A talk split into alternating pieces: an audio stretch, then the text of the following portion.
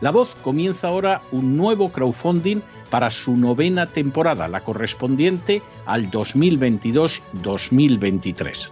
Lo hace además en unos momentos en que la libertad de expresión está más amenazada que nunca en décadas en España, en Hispanoamérica y en el resto del mundo. Una vez más, como en las temporadas anteriores, está en sus manos la conclusión o la continuidad del programa La Voz. Debido a la crisis económica creciente, al cambio del dólar en relación con el euro y sobre todo a la censura del programa en redes con su correspondiente desmonetarización, en esta novena temporada nos vemos obligados a subir el objetivo hasta la cifra de 130.000 dólares. Con el crowdfunding se mantiene la emisión en directo, en abierto y de forma gratuita del programa a través de YouTube, iBox, SoundCloud, Spotify, Apple Podcasts, Google Podcasts, Tunnel y Stitcher. Además, por supuesto, de en cesarvidal.tv. De hecho, es este crowdfunding el que permitirá poder seguir emitiendo en cesarvidal.tv, ya que sin la continuidad de la voz no puede haber continuidad de contenidos en ese canal televisivo. Si la voz, tras la conclusión de esta temporada, no pudiera regresar en el mes de octubre, quizá no sucedería algo tan grave. Una vez más, habría quedado de manifiesto como tantas veces a lo largo de la historia de las naciones hispanas, que para muchos es preferible quejarse, protestar o amargarse a enfrentarse de manera práctica con un problema concreto. No pasaría nada. La voz simplemente dejaría de emitirse por la sencilla razón de que no hay suficientes personas dispuestas a asumir el apoyo de su causa, que es la de la libertad y de la verdad la de la información independiente y la opinión rigurosa, la de la lucha contra las tiranías y contra aquellos proyectos que pretenden convertir en esclavos a los seres humanos. Si piensan que merece la pena seguir escuchando día a día la voz, son ustedes bienvenidos a la hora de contribuir al nuevo crowdfunding que permitirá que puedan escuchar este programa radiofónico una temporada más. Muchas, muchas, muchas gracias por todo. God bless you. Que Dios los bendiga.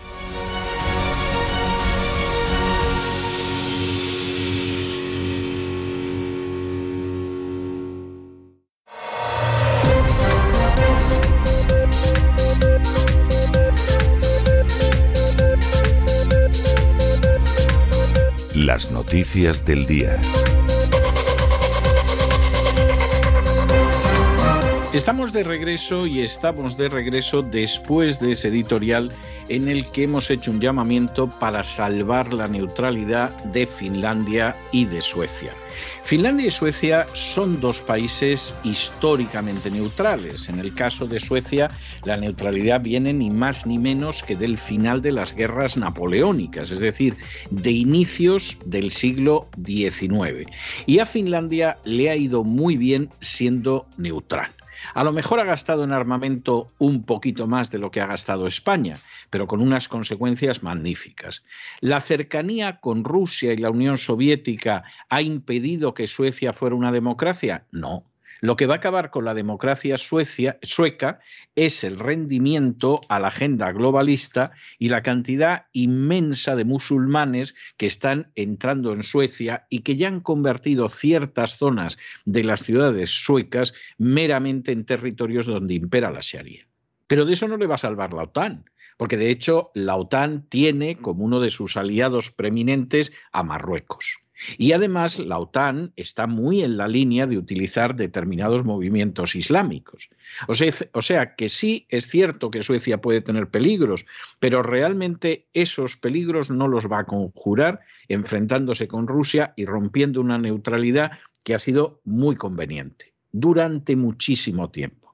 Y por cierto, hay que decir que algunos, que ya somos bastante mayores, recordamos una época en que el modelo que queríamos era el sueco no nos convencía ni mucho menos el modelo soviético, no terminaba de convencernos el modelo de capitalismo sin restricciones y creíamos en una economía social de mercado. A lo mejor estábamos equivocados, no digo que no, pero nuestro modelo era Suecia.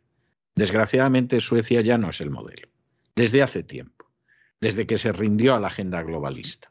Y Suecia va camino de convertirse en un Estado fallido. Ya lo que le faltaba, o a lo mejor es un claro síntoma de hasta qué punto se acerca a ser un Estado fallido, es que ya no tiene una política exterior propia y se va a arrodillar también delante de la OTAN, tensando todavía más la situación en Europa.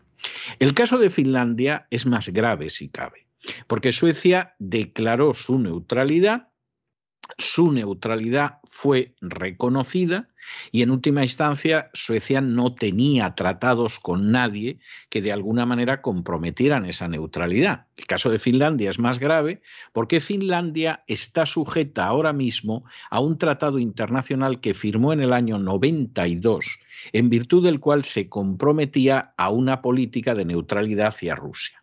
Tratado que podría no haber firmado, porque de hecho en los años 40 India se comprometió a ser un país neutral, pero claro, pues decir, hombre, tenía al lado la Unión Soviética, a lo mejor temía una invasión y de esa manera pues salvó la democracia, salvó las conquistas sociales, salvó que efectivamente la Unión Soviética no tenía ninguna intención de invadir Finlandia. Y lo hubiera podido hacer de la manera más legítima porque Finlandia en el verano del 41 atacó a la Unión Soviética porque estaba aliada con Hitler.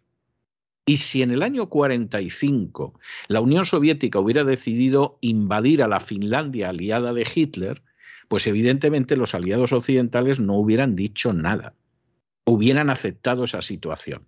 Y sin embargo, cuando en el año 44 las tropas del Ejército Rojo están en la frontera con Finlandia, decidieron que no iban a invadir Finlandia, que no iban a provocar un gobierno comunista en Finlandia y luego firmaron un tratado de neutralidad.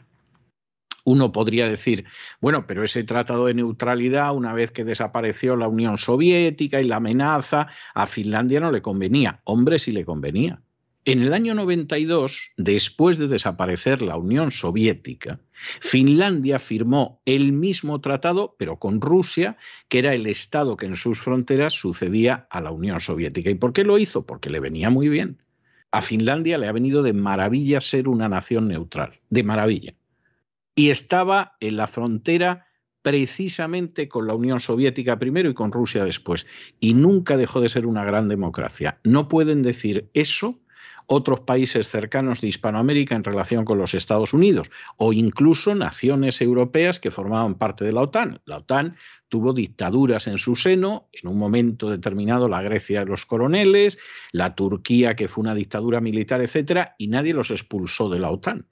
Porque en realidad la OTAN tenía finalidades que eran imperiales y las sigue teniendo ahora, no de defensa de la democracia que se quiera creer eso, que se lo crea, pero entonces tendrá que explicar por qué se mantuvo a la Grecia de los coroneles ahí dentro y por qué se mantuvo a la Turquía de los generales en su momento. La OTAN tiene otro tipo de motivaciones. Uno hasta puede estar de acuerdo con ellas. Hombre, pero no vengamos contando cuentos otanistas porque no son de recibo. Y en estos momentos, la legalidad internacional, pero sobre todo el sentido común, indican que hay que mantener la neutralidad de Suecia y de Finlandia. Y si no se mantiene la neutralidad de Suecia y de Finlandia, todavía se va a tensar más una situación que algunos parece que estarían encantados de que desembocara en una guerra nuclear, seguramente mediante atentado de falsa bandera anterior. Piensen ustedes que hubo un atentado de falsa bandera que estaba preparado contra Cuba en el año 61, la famosa Operación Mangosta, que esta vez iba a intervenir el ejército de Estados Unidos, se iba a fingir que había habido un ataque cubano contra tropas americanas, las tropas americanas iban a responder, iban a invadir la isla y iban a imponer el régimen que les pareciera bien. Y eso salió mal porque esa operación mangosta la descubre en un momento determinado el servicio secreto soviético, se lo comunica a Fidel Castro, se desarrolla la crisis de los misiles, que a Khrushchev le viene de maravilla para conseguir que le quiten los misiles de la frontera de Turquía y la Unión Soviética, que ha colocado la OTAN, por supuesto, y efectivamente, al final ahí se produce un gambito de ajedrez en el cual hay que reconocer que quien acaba ganando es Khrushchev, aunque luego Kennedy dijera lo que quisiera. Y acaba ganando porque Khrushchev llega a la misma situación en la que entramos hace tiempo en Ucrania y que sin embargo en este caso la OTAN, en vez de actuar con la sensatez y el sentido común de Kennedy, ha decidido que sigue jugando a tensar la cuerda. Claro, pensando seguramente que las bombas, pues si acaban cayendo, van a caer en ciudades europeas, va a caer en Londres y no va a caer en Washington, lo cual es muy estúpido. Dios quiera que no haya jamás no solo una confrontación nuclear, sino que ni siquiera veamos cómo una nación arroja tan solo dos bombas atómicas como las que Estados Unidos lanzó sobre el Japón en agosto de 1945. Dios quiera que eso no se produzca jamás. Pero si se produce en un momento determinado una confrontación nuclear, esto no va a afectar solo a Europa, ni mucho menos solo a Rusia. Nueva York va a desaparecer del mapa. Washington va a desaparecer del mapa. Multitud de ciudades del norte de Virginia van a desaparecer del mapa. Y no sabemos lo que puede pasar en otros lados del mapa de los Estados Unidos. Pero estamos hablando de una confrontación que solo en las dos primeras horas implicaría la muerte de decenas de millones de seres humanos. Los que tengan un búnker nuclear y están locos porque se reduzca el número de miembros de la especie humana, seguramente estarán encantados. Pero eso sería el peor crimen contra la humanidad que se ha perpetrado hasta ahora. Podría incluso hasta superar las cifras del aborto, que es otro genocidio oculto por las furcias mediáticas. De manera que aquí estamos jugando con fuego. Esa es la triste realidad. Y salvar en estos momentos la neutralidad de Finlandia y de Suecia es verdaderamente tarea de cualquier persona que conserve un mínimo de decencia, de integridad y de humanidad en este planeta. Vamos a entrar en nuestro boletín, pero antes de entrar en nuestro boletín, recordarles que continuamos con el crowdfunding de la voz, un crowdfunding que está teniendo una excelente respuesta por parte de ustedes y un crowdfunding que ustedes saben que es la condición absoluta para que las emisiones de la voz continúen el año que viene en su novena temporada. Nosotros no dependemos de la publicidad, es más, rechazamos específicamente la publicidad privada y pública. ¿Por qué? Pues porque el que tiene publicidad privada y pública está vendiendo su libertad. Si ustedes tienen publicidad de un banco, ¿ustedes creen que van a poder contar las cosas que contamos de los bancos en el gran reseteo o en el despegamos? Si ustedes tienen publicidad de un ayuntamiento o de un gobierno, ¿ustedes creen que van a poder escuchar las cosas que contamos ayuntamientos, de gobiernos, sin la menor traba y con absoluta libertad. Jamás. Si ustedes tienen publicidad de la Big Pharma, ¿ustedes creen que van a poder oír las informaciones y los datos que nosotros les damos sobre medicina, sobre vacunas, sobre remedios médicos? Es imposible. La única manera de mantener la independencia es no tener publicidad. Hombre, si me dicen, bueno, pero es que yo tengo publicidad de una tienda de guitarras, de un restaurante de cochinillos, pues a lo mejor su libertad queda mucho más limitada. Dios quiera que además no se intoxique nadie comiendo un cochinillo en ese restaurante, porque esa noticia usted no la va a poder dar a menos que esté dispuesto a perder la publicidad. Pero cuando uno tiene la publicidad de gobiernos, de ayuntamientos, de juntas, de bancos, de empresas farmacéuticas, etcétera, no le están dando toda la información porque han alquilado porciones de su libertad. Nosotros no tenemos alquiladas esas porciones. Y además nosotros nos sometemos al veredicto popular todos los años para ver si continuamos o no continuamos. Así de claro. ¿Que ustedes quieren que continuemos? Pues ustedes colaboran con el crowdfunding. ¿Que ustedes piensan que deberíamos irnos a casa? Pues no colaboran con el crowdfunding y tendremos que irnos a casa porque no nos mantenemos de otra manera. Y no les estamos instando a que nos den dinero, porque eso no lo haríamos jamás. Un principio que aquí repetimos a diario y que no nos vamos a cansar de repetir nunca es el hecho de que nadie sabe mejor cómo emplear su dinero que aquel que se gana el dinero. De manera que si llega uno de esos buscabonus de la agencia tributaria, un político, un clérigo, y les dice que les entregue su dinero, que ellos lo van a emplear mejor, delante tienen ustedes a un ladrón, un canalla y un sinvergüenza. A lo mejor con buenas intenciones, pero son canallas, ladrones y sinvergüenzas. Nadie sabe mejor que ustedes cómo emplear el dinero que ustedes en un momento determinado dicen, bueno, lo que me cuesta un café, lo que me cuesta un refresco, lo voy a dar para el crowdfunding de la voz y que el año que viene haya una novena temporada, nosotros se lo agradecemos desde lo más profundo del corazón. De todo corazón se lo agradecemos, aunque sea una contribución de 5 dólares, de 10 dólares modesta. Que usted dice, ¿para qué voy a contribuir yo al crowdfunding de la voz. Lo que voy a hacer es que me voy a tomar ahora media docena de cafés. Tómeselos, ole sus cafés. Hace usted lo que tiene que hacer, porque mejor que usted nadie sabe en lo que tiene que emplear el dinero.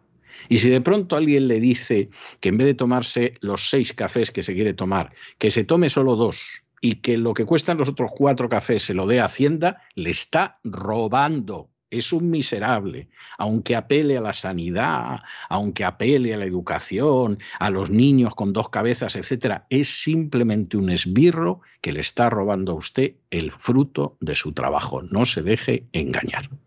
Y si en cualquier momento usted decide, vamos, ¿qué, seis cafés? Doce cafés me voy a tomar ahora, aunque no pegue ojo en toda la noche, ¿y qué voy a yo a contribuir con un solo dólar a la voz? Hace usted muy bien porque ese dinero es suyo y nadie tiene derecho a decirle en qué lo va a emplear. De manera que es así. Y empezamos ya con nuestro boletín y empezamos con España. ¡Qué noticia tan maravillosa! El comisario Villarejo, que es un personaje verdaderamente extraordinario, o sea, me río yo del conde de Montecristo y me río yo de Vidocq a la hora de pensar en el comisario Villarejo, nos ha revelado que tanto María Dolores de Cospedal, que llegó a ser la número dos del Partido Popular durante una década, entre el 2008 y el 2018 fue la secretaria general, como Esperanza Aguirre, que fue todo en la Comunidad de Madrid, fue presidenta durante años y aspiró a ser alcaldesa, intentaron utilizar a Villarejo. En el caso de María Dolores de Cospedal, porque había una libretita de Bárcenas que esto había que pararlo. Bueno, les voy a contar algo sin dar muchos datos, pero para que vean ustedes. Conocidísimo director de un periódico muy importante en España, me pidió que analizara la letra de las libretas de Bárcenas, según él, a petición de María Dolores de Cospedal, a ver hasta dónde podía llegar aquello. De manera que movilizar el escándalo de las cuentas delictivas del Partido Popular, bueno, intentar frenar eso lo debieron de intentar por tierra, María y Fíjense, para recurrir a mis modestos conocimientos grafológicos, a través de un director de periódico a ver cómo paraban el golpe de las cuentas, insisto, delictivas que implicaban a toda la cúpula del Partido Popular. En cuanto a lo de Esperanza Aguirre, es tremendo. Esperanza Aguirre en un momento determinado aparca en doble fila, llega la policía, los agentes de movilidad más bien habría que llamarlos en Madrid agentes de inmovilidad, intentan multarla, Esperanza Aguirre sale huyendo, le pega un golpe a la moto de uno de los agentes, la denuncian y se organiza todo esto que tú dices, pero bueno, Esperanza Aguirre, ¿en qué estaba pensando cuando hizo todo esto? ¿Eh? Esto es el año 2014, un servidor ya se había exiliado de España. Pero, por supuesto, hubo gente que salió a defender a Esperanza Aguirre, como si en vez de haber pegado a la moto de un policía, de un agente de movilidad, se hubiera enfrentado con el dragón. Bueno, pues en medio de toda esta historia, lo que queda claro en las conversaciones entre Esperanza Aguirre y el comisario Villarejo, no solamente es que había bastantes políticos corruptos dentro del gobierno de Esperanza Aguirre, sino que además había posibilidad de influir en las decisiones judiciales que es una de las cosas maravillosas que hemos descubierto en los últimos tiempos. Y es que efectivamente se podía influir en las decisiones judiciales y se podía hacer desde el poder, lo cual precisamente tranquilidad, tranquilidad no te da. Bueno, examinamos estas y otras cuestiones que les afectan y vaya si les afectan con la ayuda inestimable de María Jesús Alfaya. María Jesús, muy buenas noches. Muy buenas noches, César. Muy buenas noches a los oyentes de La Voz. Recordarles que sigue en marcha ese crowdfunding de La Voz para poder hacer que este programa siga adelante. Ustedes pueden contribuir a esta causa de la verdad y de la libertad. Todavía queda mucho para alcanzar el objetivo que nos permita que ustedes nos sigan escuchando este programa, La Voz y también www.cesarvidal.tv. Si quieren contribuir a la causa de la verdad y de la libertad, son bienvenidos a este crowdfunding. Y vamos con la información de España. Los líos del Partido Popular hicieron todo lo posible para que no se conociera los trapos sucios la caja B del Partido Popular. María Dolores de Cospedal, secretaria general del Partido Popular, entre el año 2008 y 2018, pues se empleó a fondo para que en el año 2013 no llegaran estos documentos que acreditaban a la existencia de una caja B en el Partido Popular a los medios de comunicación. Y esto ha trascendido de las conversaciones telefónicas grabadas por Villarejo, el excomisario Villarejo, que ha publicado el diario El País. Le llega a decir Cospedal a Villarejo en este audio, la libretita de Bárcenas sería mejor poderlo parar. Villarejo desde el año 2009 informaba a Cospedal sobre la investigación abierta contra la trama Gürtel. También se ha podido conocer en estos audios que Esperanza Aguirre, expresidenta de la Comunidad de Madrid, también maniobró con el comisario José Manuel Villarejo para que lo suyo se archivara. Una causa contra ella y la persona que intermedió para que no fuera acusada fue el juez decano de Madrid, José Luis González Armengol. Recordamos que fue en el año 2014 cuando Esperanza Aguirre, que aspiraba a ser candidata del Partido Popular a la alcaldía de Madrid, aparcó su coche en pleno carril bus de la Gran Vía madrileña para sacar dinero en un cajero. Dos agentes de movilidad intentaron multarla, pero ella salió huyendo y llevándose por delante la moto de uno de los agentes que la denunció. La justicia abrió una causa, pero el juez consideró que no se la podía juzgar por un delito, sino que aquello de ser era una falta. Sin embargo, la Asociación Transparencia y Justicia recurrió para que Aguirre fuera juzgada por un delito de desobediencia. Tras esta asociación, ¿quién estaba? El excomisario Villarejo, quien reconoce en estos audios que se lo había pedido desde la Dirección Nacional del Partido Popular que lo parara, que no llegara a ningún lado. Fue finalmente la Audiencia Provincial de Madrid quien ordenó al juez que investigara a la expresidenta de la Comunidad de Madrid. El 11 de septiembre del año 2014, Esperanza Aguirre consiguió reunirse con Villarejo para pedirle que desactivara esta acusación contra ella. Una reunión que se produce por la mediación precisamente, precisamente de el juez decano de Madrid, José Luis González Armengol. En estos audios se escucha pedir a Esperanza Aguirre lo siguiente. A ti, decirle a Villarejo, a ti te preguntará qué diligencias crees que hay que hacer. Bueno, si a mí me quieres hacer un favor, no pidas ninguna. Y Villarejo le contesta, cuenta con ello. Y Villarejo dijo, yo no lo recurriré.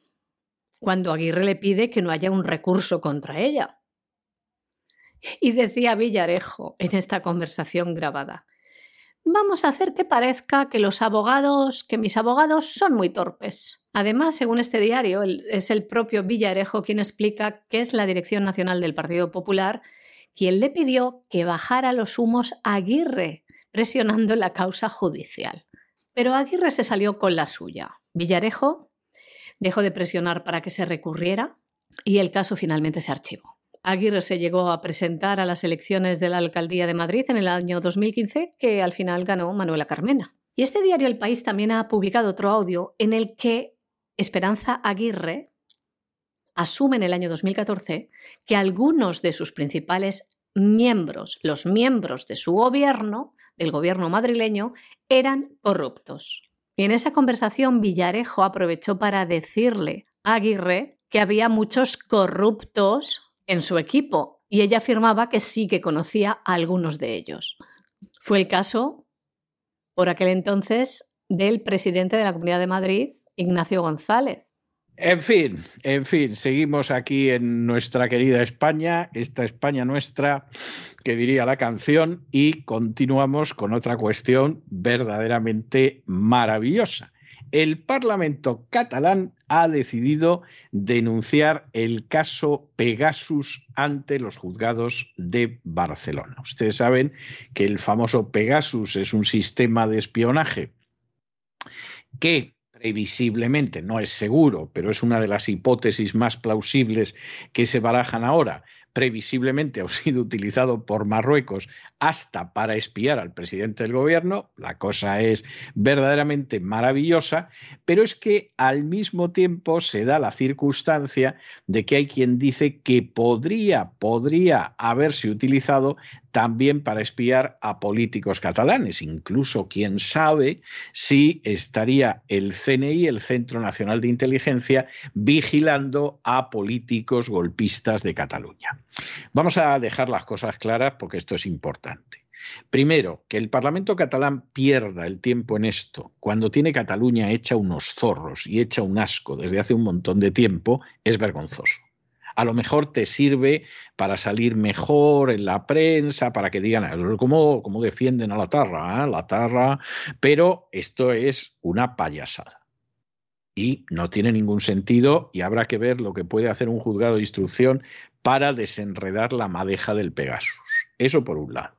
Pero segundo, toda la campaña que se ha organizado y que ha terminado con la caída de la jefa máxima del CNI, porque supuestamente vigilaron a políticos golpistas, es vergonzoso. Eso, eso se hace en todos los países del mundo si en estos momentos en Estados Unidos, que se supone que es la primera democracia, los indios dicen que ellos son la primera democracia porque tienen más millones de habitantes, pero bueno, aceptemos que es Estados Unidos. Hubiera alguien que estuviera pensando en la secesión de Texas, de Virginia, de California, etcétera, etcétera. No les quepa a ustedes la menor duda de que el FBI lo estaría vigilando y conocería hasta la talla, color y preferencias de ropa interior de ese sujeto. Y es normal. Y es lo que hay que hacer. Y para eso están los servicios de inteligencia, para velar por la seguridad del Estado. Esa vela por la seguridad del Estado podrá estar sometida a determinadas reglas. Por ejemplo, no puede haber una vigilancia por ahí a voleo no puede ser sin un permiso judicial, no puede quebrantar derechos fundamentales. Es decir, todo esto tiene una enorme relevancia y posiblemente uno de los grandes aportes de Snowden cuando en su día sacó a la luz lo que estaba haciendo la inteligencia americana, lo que le ha condenado a vivir en el exilio en Moscú, lo que no deja de ser bastante ironía. Él quería marcharse a Hispanoamérica, pero Estados Unidos consiguió que no pudiera marchar a Hispanoamérica y acabó en Moscú y ahí se quedó y con él se reunió su novia y se casó con él y posiblemente allí iba a acabar sus días. Pero uno de los grandes aportes de Snowden fue descubrir que la inteligencia americana estaba vigilando a los americanos a voleo sin ningún tipo de razón real. Y no solo eso, sino que había interferido muchísimo más en las comunicaciones de los americanos que en las de los rusos, que se supone que era la potencia enemiga. Y que eso saliera a la luz, hay gente que considerará toda su vida Snowden un traidor. Desde un punto de vista jurídico puede que sea, pero desde luego fue un héroe y una persona de una integridad moral que no tenían sus superiores en la comunidad de inteligencia una de las consecuencias de que esto saliera a la luz es que finalmente Obama no tuvo más remedio que restringir las escuchas sobre ciudadanos americanos a aquellos que efectivamente lo autorizara un juez, no fuera de manera aleatoria, etcétera, etcétera, etcétera. Y por supuesto, esas escuchas son legales cuando tengan una razón de ser. Lo que no tiene ningún sentido es que vigiles a toda la población del país. Y en el caso del golpe de Estado de Cataluña, pues estaba más que justificado. es decir, gente que quería descuartizar el país como si fuera Yugoslavia, pues evidentemente era gente a la que había que vigilar y por supuesto lo tenía que hacer la Central Nacional de Inteligencia. Que ahora los nacionalistas catalanes estén jugando al cómo nos vigilan, ah, es que, que nos vigilan, es que no nos dejan vivir, ah, es que qué importantes somos que nos vigilan, eh, qué importantes. Bueno, esto es bochornoso pero está a la altura de lo que es el nacionalismo catalán, que verdaderamente es absolutamente lamentable, se mire como se mire. El Parlamento catalán ha presentado una denuncia ante los juzgados de Barcelona en la que pide que se investigue si se espió de forma ilegal a diputados y exdiputados de la Cámara catalana con el programa Pegasus. De este modo se ha dado cumplimiento a la resolución parlamentaria del pasado 27 de abril con los votos de PSC Units, Esquerra Republicana de Cataluña, Juntos por Cataluña, la CUP y los comunes, que acuerda esta resolución llevar a los tribunales el posible espionaje ilegal a líderes independentistas. La resolución acuerda lo siguiente, les leemos formular una denuncia en nombre del Parlamento de Cataluña ante las autoridades judiciales, al amparo del artículo 259 de la Ley de Enjuiciamiento Criminal y del resto de normas aplicables por los hechos que se han evidenciado en relación con el programa de espionaje Pegasus y que podrían ser constitutivos de delito. En la denuncia se pide también investigar la actuación de aquellas personas que hayan participado, les leemos, en la intrusión no autorizada de los dispositivos móviles de miembros del Parlamento habiendo podido acceder de esta manera al conjunto o a una parte de los sistemas de información del Parlamento sin estar debidamente autorizados. Y le recordamos otra noticia que complementa esta. Como les contamos, el gobierno social comunista hizo un ejercicio de totalitarismo para cambiar el reglamento del Congreso para que proetarras e independentistas catalanes pudieran estar presentes en la Comisión de Secretos Oficiales.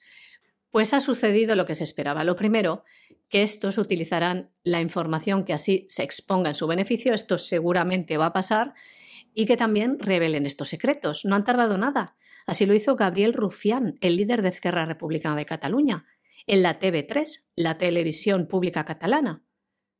El pasado día 12, la Fiscalía del Tribunal Supremo aceptaba una denuncia presentada por manos limpias contra Gabriel Rufián por un delito de revelación de secretos. La Fiscalía de este modo acordaba la incoación de diligencias de investigación penal contra el portavoz de Esquerra Republicana en el Congreso de los Diputados. Y nos vamos a Hispanoamérica, que como ustedes saben siempre es nuestro segundo, eh, segundo segmento de información en nuestro boletín informativo, con una noticia que es tremenda, que es tremenda. Porque escuchen ustedes esto. La Suprema Corte de Justicia de la Nación en México ha ordenado que no se pueda revelar hasta el año 2025 los contratos y los comprobantes de pagos de vacunas contra el coronavirus. ¿por qué? ¿Y esto por qué? Porque afectaría a la seguridad nacional. Vamos a ver, les vamos a ser muy claros. Seguramente alguno de ustedes recordará en su día un contrato al que nosotros mm, dedicamos un editorial completo, mostrando las condiciones absolutamente criminales y canallescas que una determinada multinacional farmacéutica imponía a un Estado hispanoamericano. Y eran unas condiciones criminales. No sabemos si la vacuna cura, la vacuna con seguridad puede tener efectos negativos, incluida la muerte. Ustedes pagan y callan. Si pasa algo, nadie tiene derecho a reclamar contra esta industria farmacéutica. E incluso si esto llega a juicio en su país, ustedes ponen los abogados. Y si no nos gusta cómo van los abogados, nosotros, multinacional farmacéutica, sustituimos a esos abogados del Estado por los nuestros, pero ustedes pagan la cuenta de nuestros abogados. Esto era criminal y en ese editorial, quien ahora se dirige a ustedes, leyó literalmente el contrato que tenía por delante.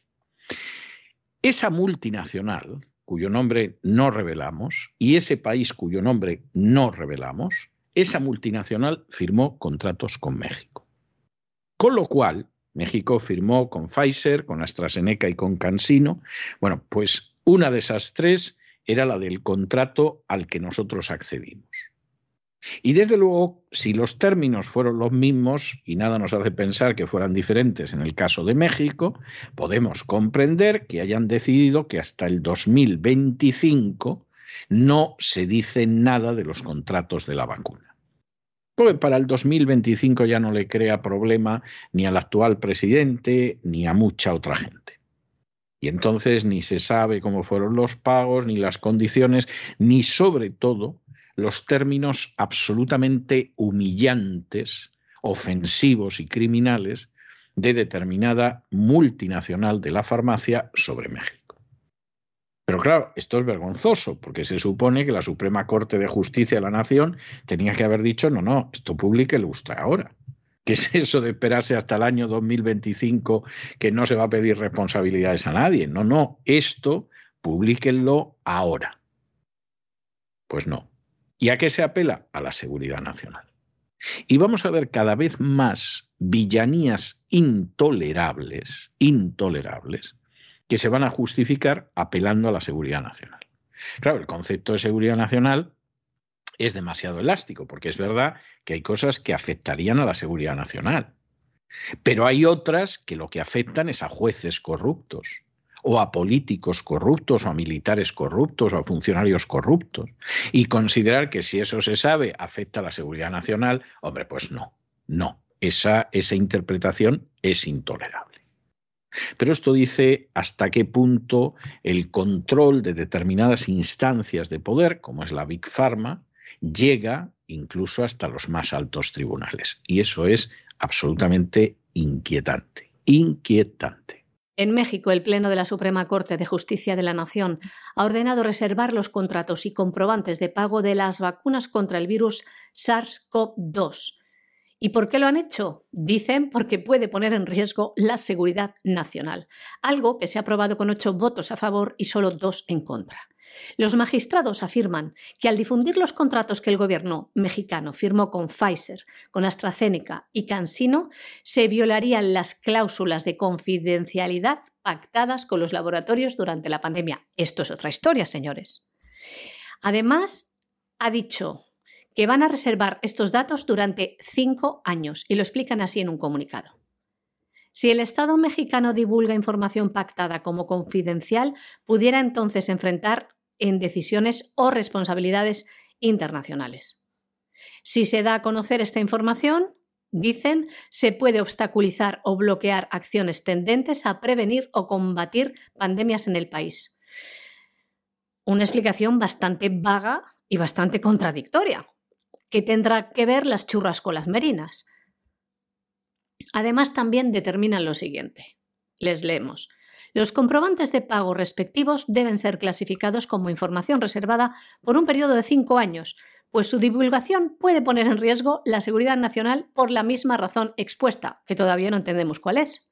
Sin embargo, ha reiterado que esta medida no impedirá la divulgación a una versión pública en la que se pueda acceder a aquellos aspectos que no fueron materia de reserva o constituyen información confidencial, tales como datos personales y secreto comercial. Los cinco años, hay que decir, son a contar desde diciembre del año 2020, que fue cuando comenzaron a aplicarse las llamadas vacunas contra el COVID-19.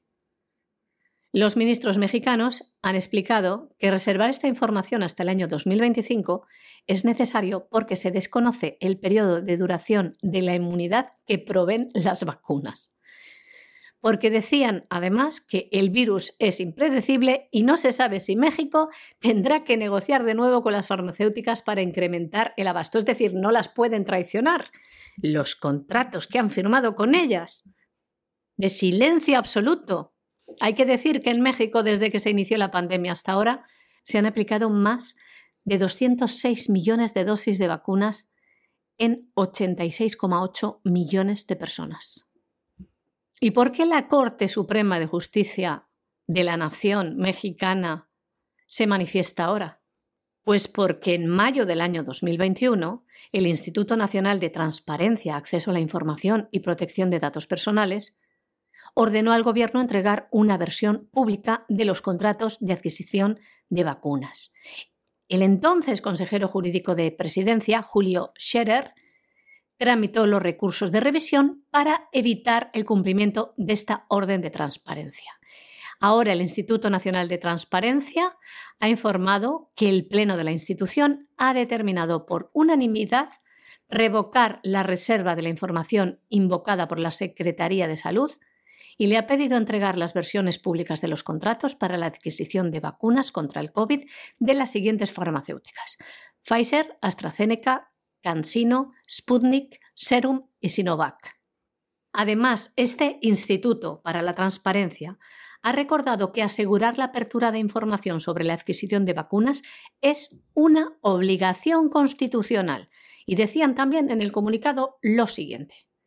Se debe asegurar el derecho de acceso a la información pública en el marco de la emergencia generada por la COVID-19 y no establecer limitaciones generales basadas en razones de seguridad u orden público, sobre todo cuando se trata de contrataciones pagadas con recursos públicos, las cuales incluso están consideradas como una obligación de transparencia. Bueno, y esta otra noticia ya sí que es una de esas noticias que a alguno le va a sentar como si se le cayera un muro de ladrillos encima. Pero es que los hechos son testarudos y los hechos son los que son. Aquí hay gente que se ha dedicado a hacer construcciones absolutamente disparatadas, dislates, pero, pero, pero, pero pavadas máximas, en el sentido de que como Estados Unidos se enfrenta con Rusia, y Rusia supuestamente es la que mantiene al gobierno cubano, mentira, y la que mantiene al gobierno venezolano, más mentira todavía si cabe, y mantiene a otros gobiernos, pues aquí va a ser la lucha entre el bien y el mal, la luz y las tinieblas, la democracia y las dictaduras, y como hay un lío en Ucrania que es un disparate, bueno, pues resulta que de ahí va a venir la caída de la dictadura cubana y la dictadura de, de Venezuela y la dictadura nicaragüense y hasta el gobierno de Bolivia. Hay que ser tonto de capirote, hay que estar cegado por el sectarismo hay que tener una ignorancia, pero vamos, de infinidad de quilates para creerse semejante estupidez. Es que eso no tiene contacto con la realidad. Es que eso es pretender que vivimos en los años 60 en la Guerra Fría y que lo adoptamos ahora, 50 años después. Hombre, por amor de Dios, utilícese un poco el cerebro que para algo está entre las dos orejas. Claro, esto no sucede. Y de pronto cuando no sucede hay quien se sorprende. Entonces, por ejemplo, Biden reinicia las conversaciones con la dictadura cubana y no invita al exilio de Miami. Y el exilio de Miami dice, pero, ¿cómo es posible? ¿Pero cómo nos puede hacer esto el presidente? Pero el presidente no se ha enterado de lo que pasa. Bueno, creo que lo sabe mucho mejor que tú, que estás a la luna de La Habana. Y por supuesto, considera que las conversaciones entre Cuba y Estados Unidos, son conversaciones entre Cuba y Estados Unidos, y el exilio de Miami, por mucho afecto que le tenga, no pinta nada en medio de esas conversaciones. A partir de aquí, algo se podría aprender, uno podría darse cuenta de cuál es la realidad. Le hemos dedicado a la permanencia de la dictadura cubana hace unas semanas un editorial bastante detallado en términos históricos.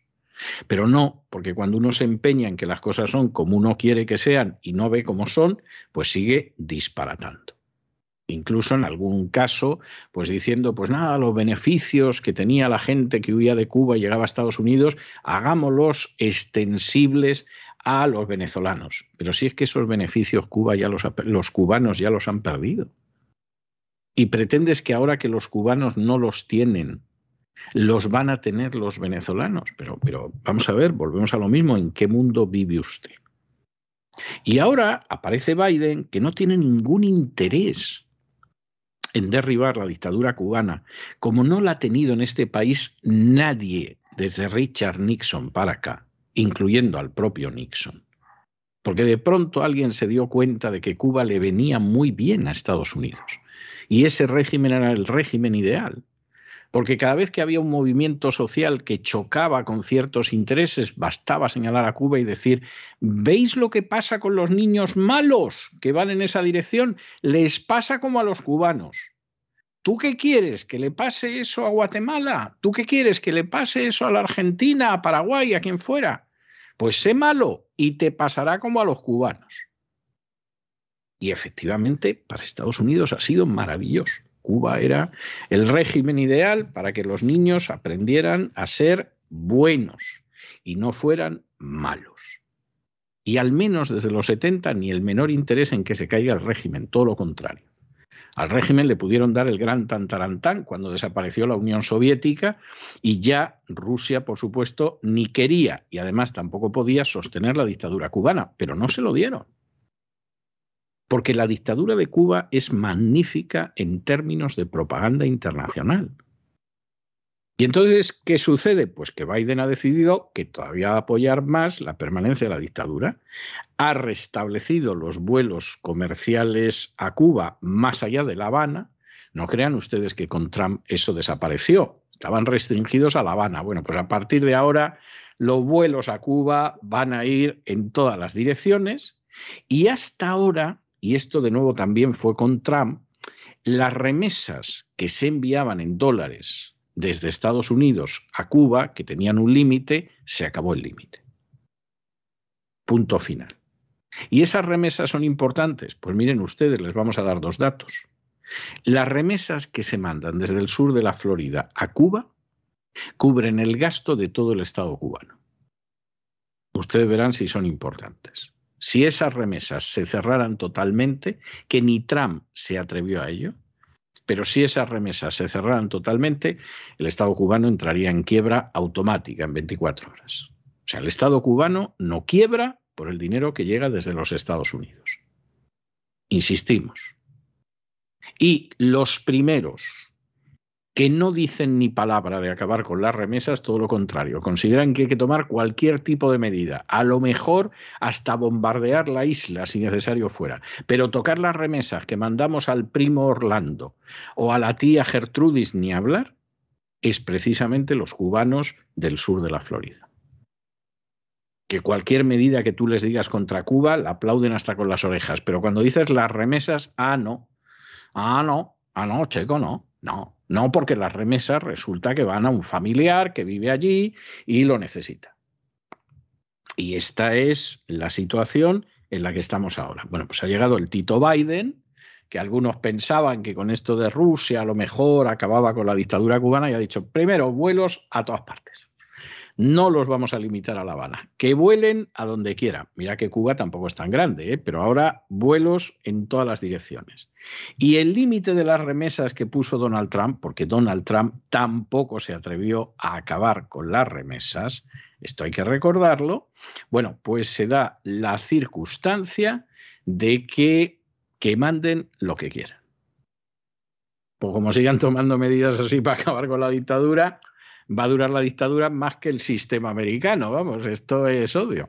Pero en fin, no hay peor ciego que el que no quiere ver. ¿Qué le vamos a hacer? Esta es la situación que hay. El presidente de los Estados Unidos, Joe Biden, ha anunciado que va a restablecer los vuelos comerciales a Cuba, que ahora solo llegaban a La Habana, y que también suspenderá el límite de mil dólares por trimestre a las remesas. De este modo, da marcha atrás en algunas de las medidas que puso en marcha Donald Trump. Específicamente, el gobierno estadounidense va a restaurar tanto los vuelos comerciales como los vuelos charter que permitirán algunos tipos de viaje como aquellos con fines educativos o relacionados con fines profesionales. También permitirá los viajes de grupos de estadounidenses destinados a hacer contactos con el pueblo cubano, conocidos en inglés como People to People Travel, pero seguirán prohibidas las visitas individuales de esta clase. El gobierno de Donald Trump prohibió en el año 2019 los vuelos comerciales desde su territorio a todas las ciudades de Cuba, con la excepción de La Habana, y en agosto del año 2020 fue más lejos, suspendiendo los vuelos charter privados a todos los aeropuertos de la isla, incluido el de la capital. Esos vuelos charter eran empleados por muchos cubano-estadounidenses para viajar a la isla desde Miami. Asimismo, el Departamento de Estado ha ahora anunciado que va a incrementar su apoyo a los emprendedores cubanos con autorizaciones para que accedan a plataformas de comercio electrónico, entre otras acciones. Biden también va a restablecer un programa de reunificación familiar que llevaba suspendido desde hace años. El portavoz de la cartera de Exteriores de los Estados Unidos, Ned Price, explicó en un comunicado que las medidas buscan mostrar apoyo al pueblo cubano y darles herramientas para conseguir una vida libre fuera de la opresión del régimen de su país y para ayudarles a buscar mejores oportunidades económicas. Price reiteró su llamamiento al Ejecutivo cubano para que libere inmediatamente a los presos políticos y respete los derechos fundamentales de su pueblo. Durante su campaña, recordemos, para las elecciones del año 2020, Joe Biden prometió volver al deshielo con Cuba, empezado por el expresidente también Barack Obama, y prometió dar marcha atrás a muchas de las sanciones impuestas por Donald Trump, y es algo que ha hecho ahora. Bueno, y nos vamos a internacional, que esto es absolutamente maravilloso, porque se da la circunstancia de que dos ejecutivos clave de los institutos nacionales de salud en Estados Unidos recibieron hasta 77 pagos en derechos, en copyright, en regalías de firmas externas. En medio de toda esta historia, los personajes son maravillosos. Por ejemplo, ahí está nada más y nada menos que Anthony Fauci, que recibió 23. ¿eh? Podríamos hablar de Clifford Lane, que es un adjunto de Fauci, y podríamos hablar de otros santos hermanos mártires. Pero que sepan ustedes que la gente que sujeta las riendas de la sanidad en Estados Unidos es una gente con unos conflictos de intereses verdaderamente pavorosos. Y si existiera la decencia y la integridad que tendría que existir en el terreno de la farmacia, que no existe, ya se lo adelantamos, esta gente estaría fuera de ahí. Y los que se dedican a nombrar a esta gente, pues evitarían a gente con conflictos de intereses. Pero como no es así, al final a la Big Pharma en este bendito país se le conceden cosas que son verdaderamente infames. Y que por supuesto, ¿quién acaba pagando? Y no solo en términos económicos, que también, sino en términos de salud. Pues los ciudadanos de a pie, por supuesto. ¿Es mejor la cosa en España? Mm, seguramente no. Pero claro, no pueden comparar ustedes la influencia de los Estados Unidos ni el mercado de Estados Unidos con el de España o el Perú o México. Esa es la realidad. Dos ejecutivos clave de los Institutos Nacionales de Salud de los Estados Unidos, los NIH, que están en una posición de influencia en las decisiones sobre quién recibe subvenciones de la agencia, han recibido un total de 77 pagos de regalías de firmas externas. Las regalías son contraprestaciones que deben efectuarse a cambio de hacer uso de la propiedad intelectual que pertenece a otra persona. Es decir, las regalías es un pago obligatorio por el derecho a usar o explotar la creación de otra persona.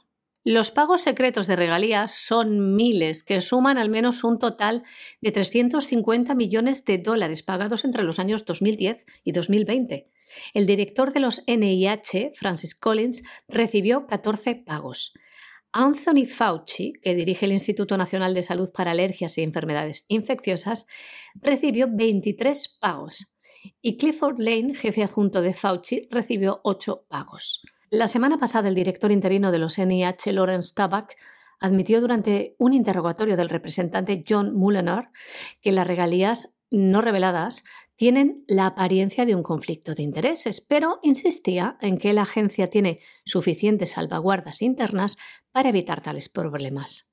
Las leyes federales y los reglamentos de ética prohíben a los empleados federales realizar actividades que presenten un conflicto de intereses aparente o real.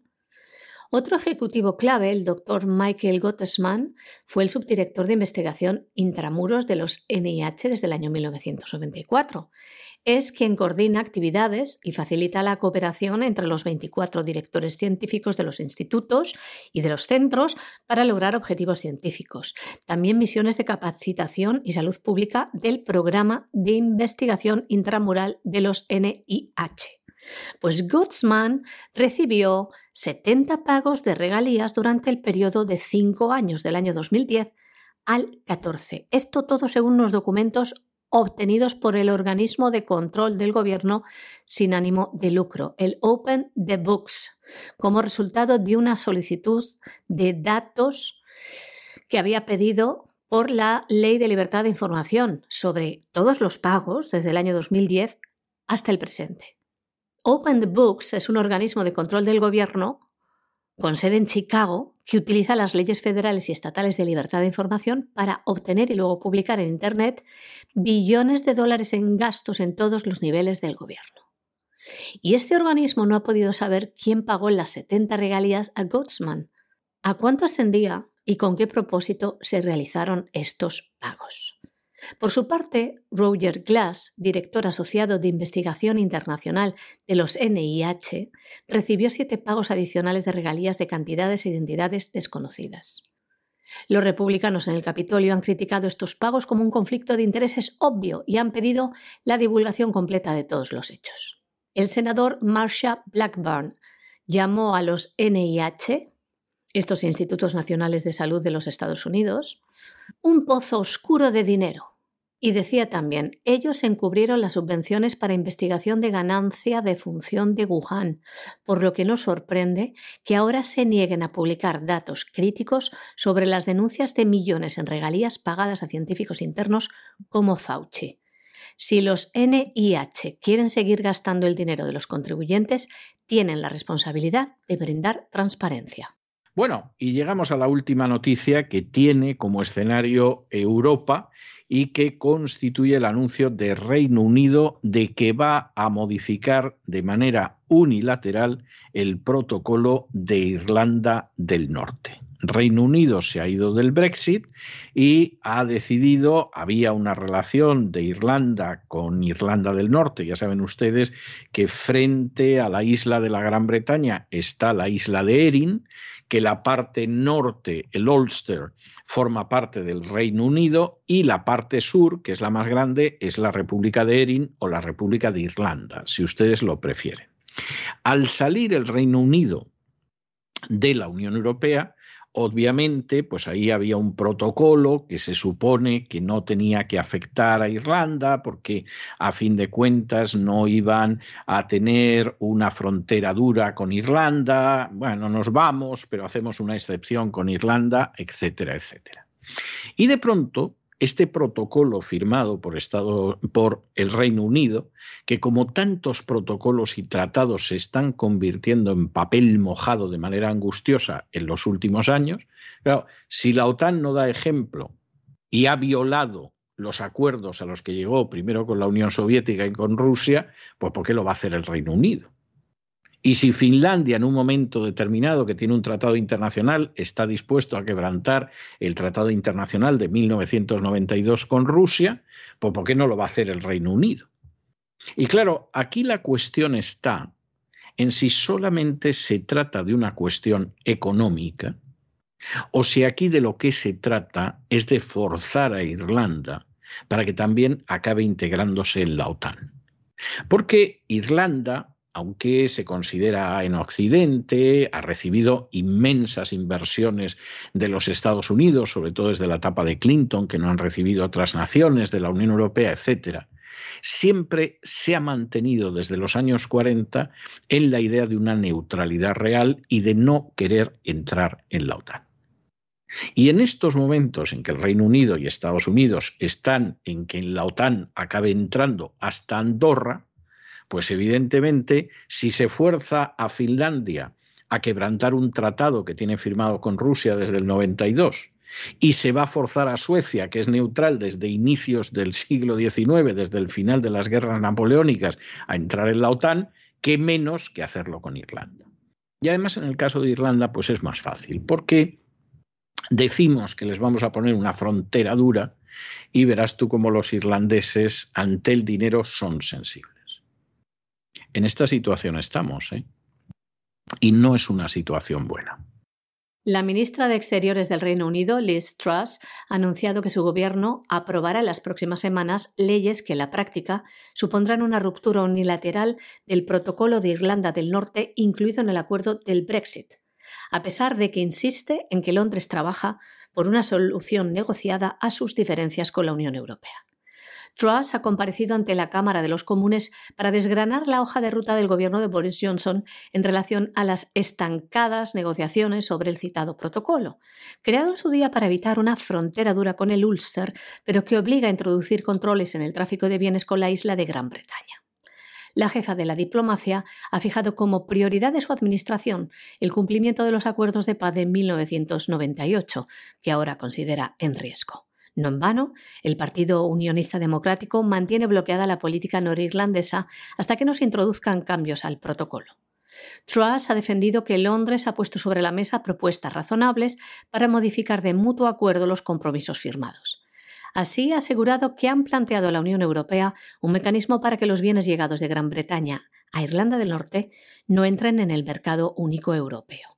Esto, dice, permitiría que los bienes que se muevan y permanezcan dentro del Reino Unido queden libres de burocracia, lo que era una de las reivindicaciones recurrentes del Ejecutivo de Boris Johnson y que a día de hoy no contempla el acuerdo porque Irlanda del Norte sí permaneció dentro del mercado único de la Unión Europea. Truss quiere recuperar ahora el mercado común británico. La ministra también ha aprovechado su comparecencia para defender que el plan para impugnar sin consenso el protocolo norirlandés es legal y respeta el derecho internacional, a pesar de que la Comisión Europea ha insistido en reiteradas ocasiones en que supondría una violación sin precedentes de un acuerdo de obligado cumplimiento. Es más, el vicepresidente de la Comisión Europea encargado de supervisar las relaciones con Reino Unido Maros Sefcovic ha avisado este martes al gobierno británico de que la Unión Europea responderá con todas las medidas a su disposición si persiste en su determinación de adoptar cambios legales para romper unilateralmente con el protocolo para Irlanda del Norte, negociado entre las partes como parte de las condiciones del Brexit. Y hasta aquí hemos llegado nosotros con nuestro boletín. María Jesús, muchas gracias. Muy buenas noches. Gracias, César. Muy buenas noches también a los oyentes de La Voz. Pero ya lo saben, no se marchen ustedes porque todos los martes tenemos una sesión continua y programa doble de la economía. Ahora enseguida va a venir don Lorenzo Ramírez con su despegamos cotidiano, pero luego tenemos a don Roberto Centeno, peso pesado en economía donde los haya, que nos va a estar hablando de la economía que se fue, aunque por desgracia no se ha ido. De manera que no se vayan, que regresamos enseguida.